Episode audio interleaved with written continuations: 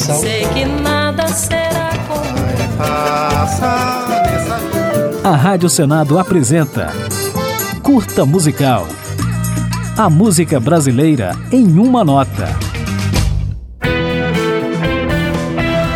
Em 2022, a Rádio Senado completa 25 anos. Para comemorar, estamos apresentando uma retrospectiva para cada ano de vida da emissora, fundada em 29 de janeiro de 1997. Neste episódio, vamos relembrar o que aconteceu na música brasileira em 2018.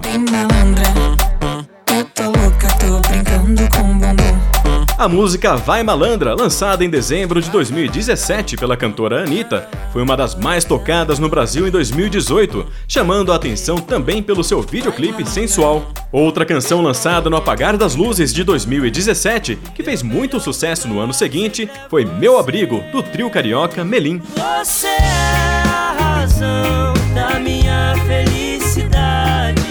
Em 2018, a Rádio Senado estava com 21 anos e transmitia em FM para Brasília e outras nove capitais brasileiras, sempre levando ao ouvinte informação legislativa e música brasileira de qualidade.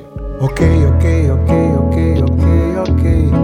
Já sei que querem a minha opinião. Gilberto Gil lançou em 2018 o disco de inéditas Ok, Ok, Ok, já recuperado da insuficiência renal sofrida dois anos antes.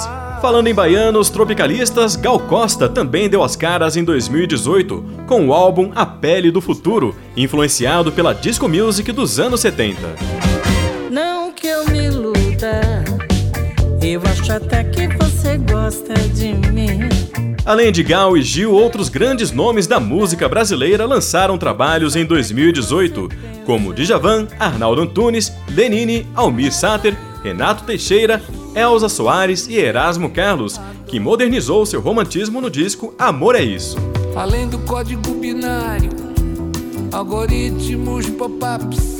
Mas nem só de músicos consagrados viveu 2018. Muita gente lançou discos interessantes naquele ano, como Silva, Ana Vitória, Tuyo, Carne Doce, Alice Caime, Isa, Rubel e a cantora baiana Josiara, que apresentou violões e cantos vibrantes no álbum Mansa Fúria. Já se foi minha alegria e a felicidade que me cobria.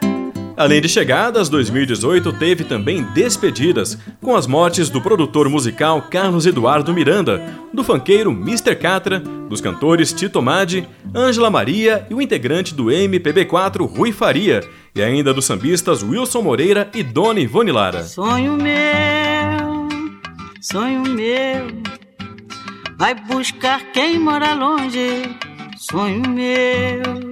Agora, para encerrar esta retrospectiva em comemoração aos 25 anos da Rádio Senado, ficaremos com um pouquinho da música Mulheres de Bengala, presente no elogiado álbum Outono no Sudeste, lançado em 2018 pelo cantor e compositor paulista Maurício Pereira.